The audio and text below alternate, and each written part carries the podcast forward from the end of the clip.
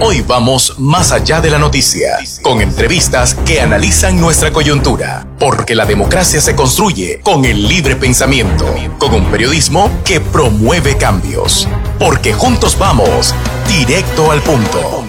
Todos los miércoles por Radio Darío. Vivo con un sueño en la mente, que no enjuicien a mis hijos por buscar su libertad. Vivo en la tierra de valientes que a pesar del sufrimiento luchan por su libertad. Vamos, rompamos las ataduras, el amor es más que el odio, que siempre triunfa la verdad. Vamos, deja atrás la noche oscura, y al igual que me gobierna, vamos por la libertad. Somos la tierra del huehuense, la fiesta en nuestra gente y queremos vivir en paz. Somos un fuego incandescente con sangre de valientes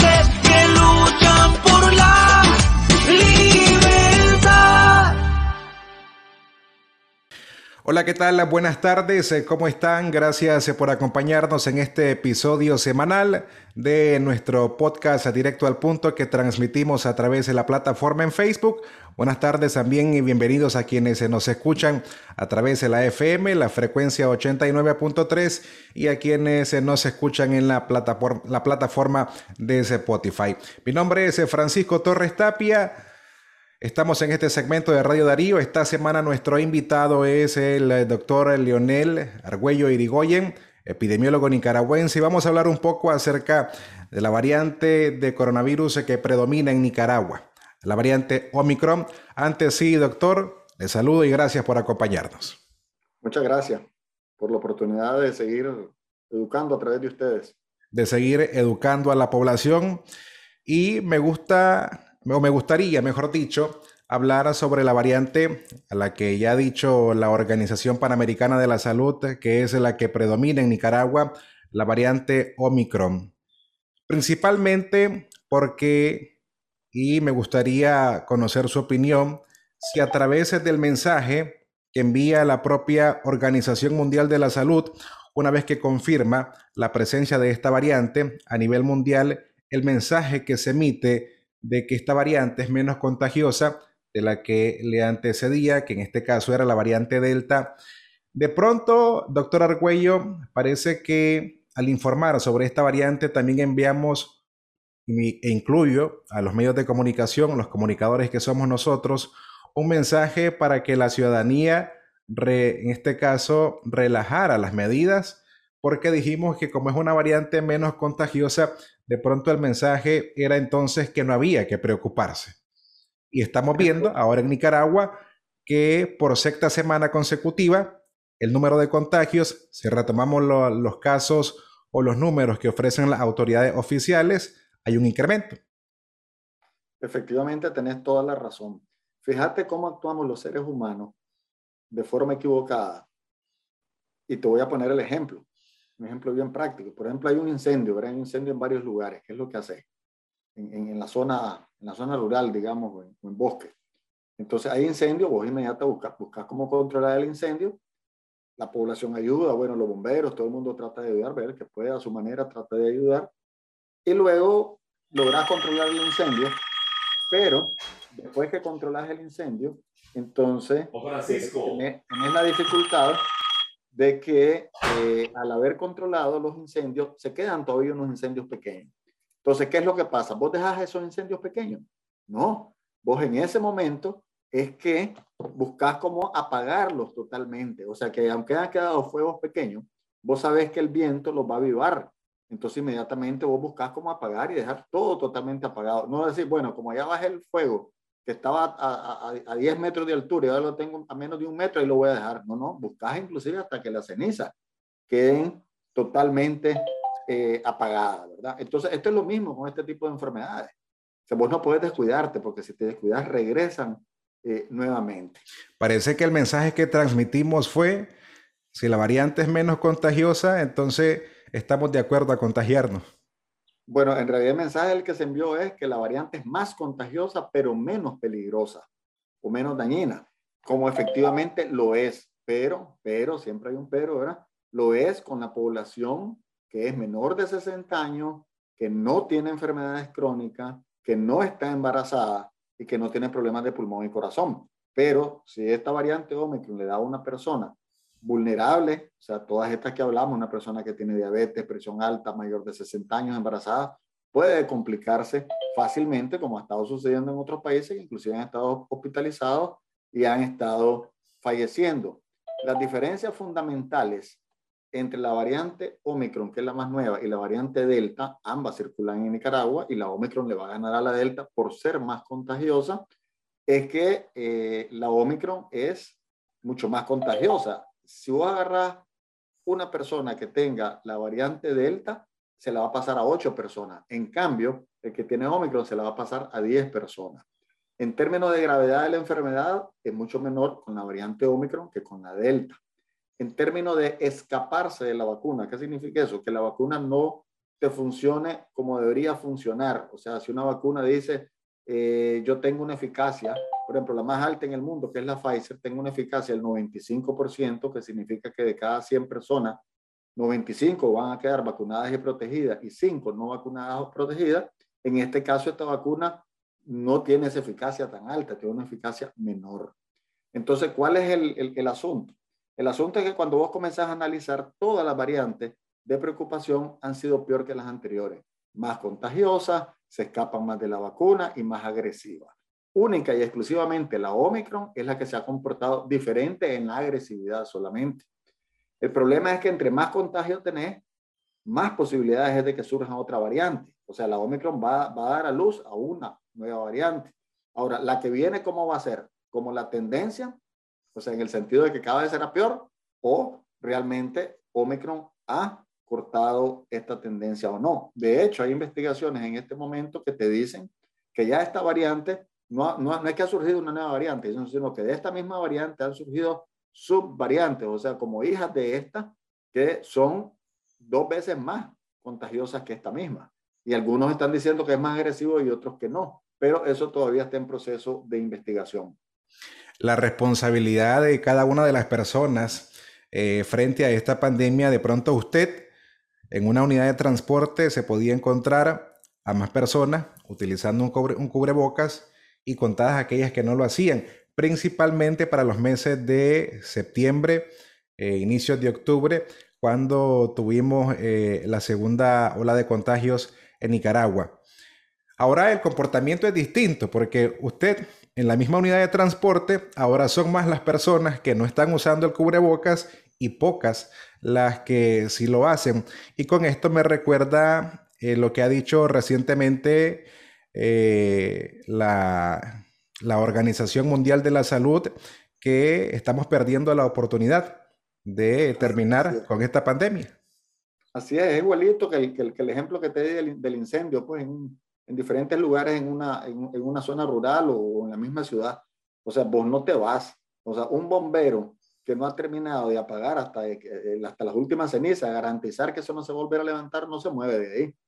Y, y nosotros qué estamos haciendo? Estamos dejando fuego por todos lados. Entonces ahí nos estamos equivocando. Nos estamos equivocando porque de aquí va a surgir otra variante, no sabemos igual, peor o mejor, pero estamos perdiendo oportunidades nuevamente para poder hacer esto. Mira qué sencillo. Si vos, por ejemplo, decís, bueno, en, este, en esta comunidad, en el mismo León, por ejemplo, en León tenemos, en las universidades han salido un montón de muchachos con Omicron. Obviamente para eso tenés que tener acceso a exámenes de laboratorio, cosa que no sucede en nuestro país. Somos prácticamente creo que el único país en el mundo donde la gente no tiene acceso a exámenes de laboratorio para la COVID. Pero eh, si vos tuvieras acceso a eso, entonces te das cuenta que en la universidad hay un problema. Entonces vos lo que tenés que hacer es que la gente se vaya durante 10 días y el onceavo día ya regresa, se acabó, no necesitas como antes que tenías que cerrar todo, sino que vas, vas, tomando medidas en dependencia, medidas locales en dependencia de cómo se presenta eh, la enfermedad. Y eso no, no lo estamos haciendo lamentablemente. Entonces sigue la enfermedad de manera natural, eh, pasándola de una persona a otra. Y entonces lo divertido es que la gente te dice, sí, pero es que fíjese que es bien poquito, lo que me dio es una gripe tonta, es una gripe suave, sí, pero esa gripe en Nicaragua, cualquier gripe es Omicron. y el problema es que se la está pasando a otra persona. Entonces, nunca acabamos. Y lo que es peor, vos, a vos te puede volver a repetir. Ahora, las autoridades médicas independientes advirtieron eh, el riesgo de retomar las clases presenciales en el país ante la circulación de la variante Omicron que hasta enero todavía no había sido confirmada no por las autoridades del país, sino en este caso la información que brindó la OPS en su conferencia de prensa semanal. Llevamos seis semanas consecutivas que el MINSA reporta un incremento de contagios y nos acercamos a Semana Santa. Parece que Semana Santa podría ser igual el escenario perfecto para esta variante. Efectivamente, mira, con el asunto de las escuelas, ya desde el año pasado nosotros planteamos de que las investigaciones que se han hecho eh, están señalando y siguen señalando todavía, se han hecho investigaciones enormes, eh, se señala de que eh, hay, hay, mucho daño para el niño, en el sentido de que se pierden las relaciones humanas pues, de los niños cuando juegan, se pierde ese contacto, se pierde aprendizaje, etc. Entonces, eh, sí es importante que se vaya a la escuela. El planteamiento que yo he señalado siempre es que hay que cumplir los protocolos, o sea, los protocolos, la guía, lo que se debe hacer, no es para que estén ahí eh, pintados o para que vos digas aquí está mi, mi manual, pues no, no, es para que se aplique. Entonces, si en una escuela aparecen niños que tienen COVID, lo lógico es que en esa aula se vayan los niños durante 10 días. Y si no tienen ninguna sintomatología, regresen. Mira, pero es que si no, entonces el problema es que eh, si vos y yo estamos en la misma aula, entonces vengo yo te la paso a vos, después vos se la pasas al otro así, y nunca acabás. Y llevo la cadena. sí. es una cadena, pues este es como aquel juego de quién, quién, quién la tiene, ¿verdad? Que le entregas al otro, al otro al otro. Entonces, o, yo te toco, ahora te toco a vos, lo tocas al otro y al otro. No para. Entonces, la verdad es que aquí tenemos que estar conscientes. Si ya sabemos cuál es la situación, si ya sabemos cómo podemos nosotros controlar esta enfermedad y tenemos suficientes herramientas, y no las estamos usando. Y no las estamos usando lamentablemente en Nicaragua y en los países que tienen más información y eso, pues también la gente comienza a relajarse porque eh, así es la vida, ¿me entiendes? O sea, mira, en Nicaragua todo el mundo usa cinturón eh, de seguridad, ¿verdad? Y no lo usa por, porque sabe que eso lo protege. Posiblemente la mayoría de la gente no sabe ni que el cinturón lo protege, lo usa para que no, Por la policía, la misma policía. Pero yo te aseguro que si mañana dicen, no multan, el 90% se va a quitar el cinturón. Entonces, así somos. Entonces, no hay que eh, tirar esos mensajes que desinforman y esos mensajes que eh, eh, más bien te rompen esa, esa, situación. No, no, no, vos tenés que ser claro con la gente. Ahí me decían el otro día, sí, pero es que en Nicaragua podemos ya levantar las medidas. Y yo digo, ¿cuáles medidas? si no hay ninguna medida obligatoria. Ahora, para, para, cerrar aquí con esto de la variante Omicron y hablar acerca de la vacunación en el país, yo creo que hemos hablado acerca, en las pláticas que hemos tenido, los efectos de la vacuna en, de pronto en las siguientes 24 o 48 horas. Mi pregunta es que si estos efectos eh, u otras manifestaciones en el cuerpo de cada persona pueden ser eh, de forma prolongada, incluso hasta 3, 4 o hasta 6 meses. No, no, no. La vacuna única y exclusivamente te va a afectar durante los primeros dos días. Después ya no. Después de dos días ya el médico tiene que investigar qué es lo que está pasando, pero posiblemente no esté relacionado eh, a la vacuna. Lo que pasa es que, claro, como hay tanta información, entonces vos decís, me puse la vacuna, ¿verdad? Y de repente se me cayó el ojo y tuve una parálisis y se me cae el ojo, ¿verdad? O se me fue la cara de lado, ale, se fue la vacuna. Porque uno lo relaciona, es lo lógico, pero, pero en realidad no, no, no, no, no hay ese efecto. Y no es posible, no es posible. No, no, no, no, no, no. Y además aprovechar para decirle a la gente que se tienen que poner el refuerzo. ¿verdad? El refuerzo es importantísimo, la tercera dosis es importante porque eh, se ha visto que levanta más los anticuerpos y te defiende un poquito más contra la variante Omicron. Y aquellas personas que se vacunaron con una sola dosis con el Sputnik Light, es fundamental que a los dos meses se pongan una segunda dosis. Doctor, a propósito de los refuerzos, es que cuando no manejamos la información, entonces eso nos hace incluso dudar. Eh, generalmente, o creo que la vacuna, eh, la mayoría de nicaragüenses que se han vacunado y han tenido acceso a la, a la vacuna AstraZeneca, ¿cuál puede ser el refuerzo para esta vacuna? Porque me parece que incluso el MINSA eh, lo que ha estado ofreciendo es la vacuna, la Sputnik, para hacer el refuerzo de la, de la AstraZeneca. ¿Esto puede ser posible o no? Sí, vos puedes mezclar perfectamente eh, AstraZeneca o Covichil con eh, las vacunas rusas, con cualquiera de las dos, el Sputnik Light o la, o la, o la Sputnik 5. Se puede hacer eso perfecta, perfectamente sin problema. En otros países también puedes poner la moderna con Sputnik, pero esa no la tenemos en Nicaragua. Pero las que están en Nicaragua, sí se pueden hacer, sí se puede hacer eh, la mezcla perfectamente entre Sputnik y Covichil sin ninguna dificultad. Que, que básicamente la, la, que está mayormente disponible acá, aparte de, la, de las vacunas cubanas. Efectivamente, porque creo que hoy hay una donación de más de 1.200.000 o 1.500.000, mucho más que eso de, de España, de la AstraZeneca. Entonces hay que aprovecharla y hay que aprovechar al máximo, porque recordemos que la vacuna es útil cuando está en el brazo de una persona. Almacenada, no, no para ninguna epidemia. Bueno, doctor, creo que hasta aquí llegaría nuestra, nuestra plática, este tiempo que, que me ha ofrecido eh, para poder eh, tratar este tema de la variante, incluso tomando en cuenta que ya estamos próximos a Semana Santa y que creo que ya no sería necesario advertirle a las personas porque tenemos prácticamente, este sería el tercer año de, de pandemia y hemos visto cada uno de los escenarios, cómo ha vivido el país cuando hay un repunte de contagios. Efectivamente, así que a cuidarse en Semana Santa, la Iglesia Católica ya emitió unas ah, una guía, ¿verdad? Donde, donde prácticamente hay que prevenir. O sea, en Semana Santa, eh, si vos sos mayor de 60 años, tenés enfermedades crónicas, diabetes, hipertensión, eh, tenés problemas en los pulmones, en el corazón, preferiblemente no asistas o quedarte de largo o retirarte de la gente. ¿verdad? Pero todo el mundo que vaya ahí tiene que ir con su mascarilla bien puesta y debería haber gente que esté monitoreando para que la gente se ponga bien su mascarilla. Yo sé que guardar la distancia de dos metros entre persona y persona en esas actividades pues, es un poco más difícil, pero también la Iglesia Católica señala el acortamiento de, de, de, las procesiones para que haya menos tiempo de exposición entre una persona y otra. Y por supuesto, ahora el que esté enfermo ni que se le ocurra ir a, a contagiar, ¿verdad? Porque ese es el acto menos religioso que puedes, que puedes hacer.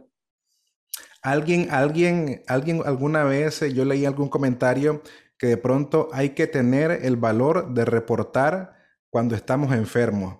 Y creo que este tipo de situaciones poco pasa de pronto por el temor de perder a un empleo, por citar un ejemplo, pero aquella persona que tiene el valor de informar que está enfermo y de alejarse, eh, creo que decía el comentario, debe ser calificado como un héroe. Eh, me perdí, perdón. Sí, le, le, decía que de pronto hay algunas personas que no tienen el valor o tienen el temor de informar cuando presentan este tipo de síntomas. Y más allá de protegernos a nosotros, estamos exponiendo a las otras personas. Entonces, quien tiene el valor de decir estoy enfermo y me alejo, decía el comentario, debe de ser calificado como un héroe.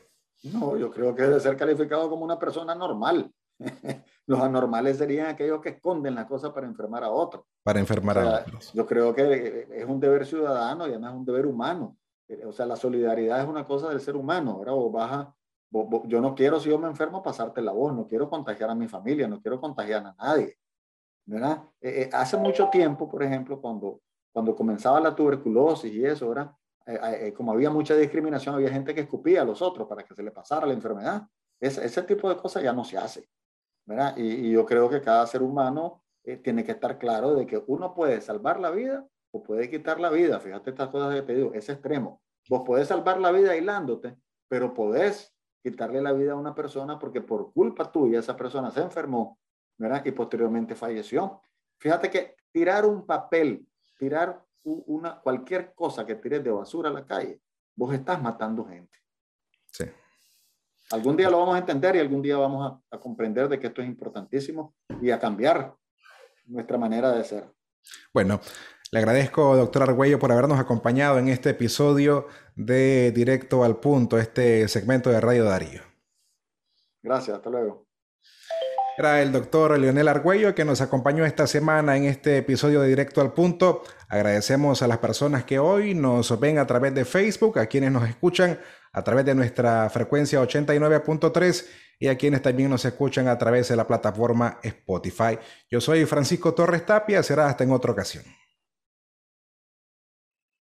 De la noticia, con entrevistas que analizan nuestra coyuntura, porque la democracia se construye con el libre pensamiento, con un periodismo que promueve cambios. porque juntos vamos directo al punto.